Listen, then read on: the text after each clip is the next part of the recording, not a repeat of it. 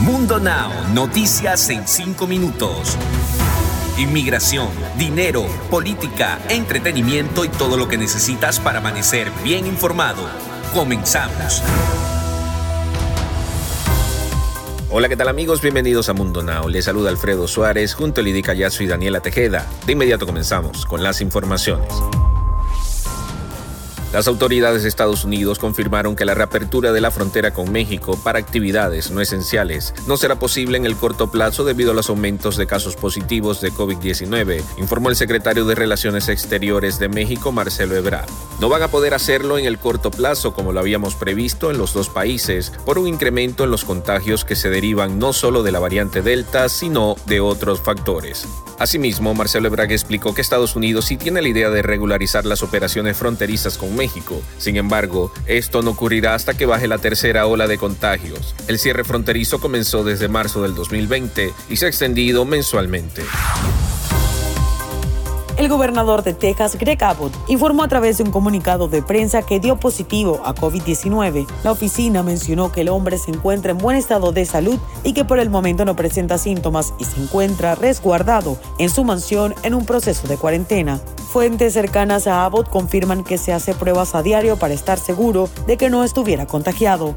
La mañana de este martes, una de esas pruebas confirmó el desafortunado diagnóstico y también se informó que se encontraba vacunado y por ello sus síntomas no se han presentado. Estados Unidos planea anunciar que casi todos sus ciudadanos deben recibir una dosis de refuerzo de la vacuna contra la COVID-19, ocho meses después de haber sido inmunizados. Una nueva fase en la campaña de vacunación que podría comenzar a mediados de septiembre, según el New York Times y el Washington Post. Los dos diarios citan a funcionarios familiarizados con la decisión que ha tomado el gobierno. Apuntan a que el anuncio oficial podría producirse esta misma semana. El gobierno de Joe Biden ha llegado a la conclusión de que es necesaria una dosis de refuerzo para evitar que haya una pérdida de inmunidad y para frenar la variante Delta del COVID-19, que es más contagiosa y que ha provocado un aumento de contagios y hospitalizaciones.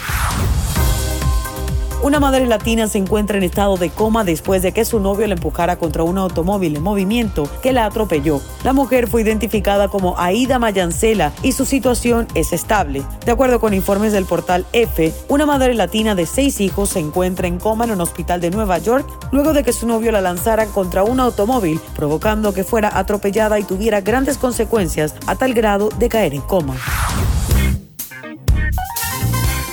Y ahora las noticias de sus favoritos, los famosos. Aquí les traigo lo más actual del entretenimiento.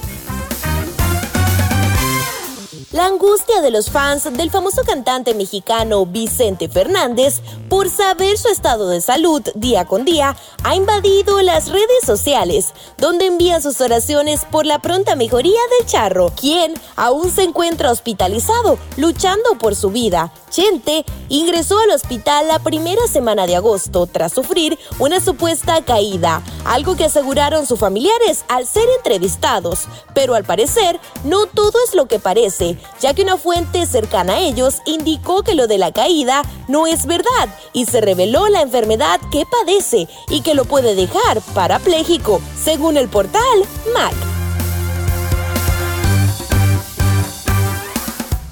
Cambiando de tema, luego de que el padre de Britney Spears finalmente renunciara a la tutela de la cantante, misma que mantuvo durante 13 años, la famosa cantante princesa del pop sorprendió a propios y extraños al aparecer en topless en las redes sociales para dar un mensaje sobre su cuerpo, fue a través de su cuenta oficial de Instagram donde el artista musical decidió posar completamente desnuda para presumir su cuerpo, en donde solo le estaba usando la parte de abajo del bikini, pero no salió como ella lo esperaba, ya que las críticas se hicieron presentes en el post donde muestra su figura.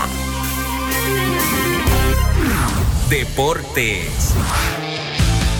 Y en los deportes, Kylian Mbappé cumplirá su contrato y seguirá hasta el final de la presente temporada con el Paris Saint-Germain, informaron este martes desde España. Según el programa radial El Larguero, el delantero francés ya habría dicho aparte del vestuario y a su círculo más cercano que se quedará esta temporada en el club parisino. Sin embargo, el jugador francés aclaró que su deseo es acabar jugando en el Real Madrid, según apunta la cadena SER, gracias a fuentes internas del propio vestuario.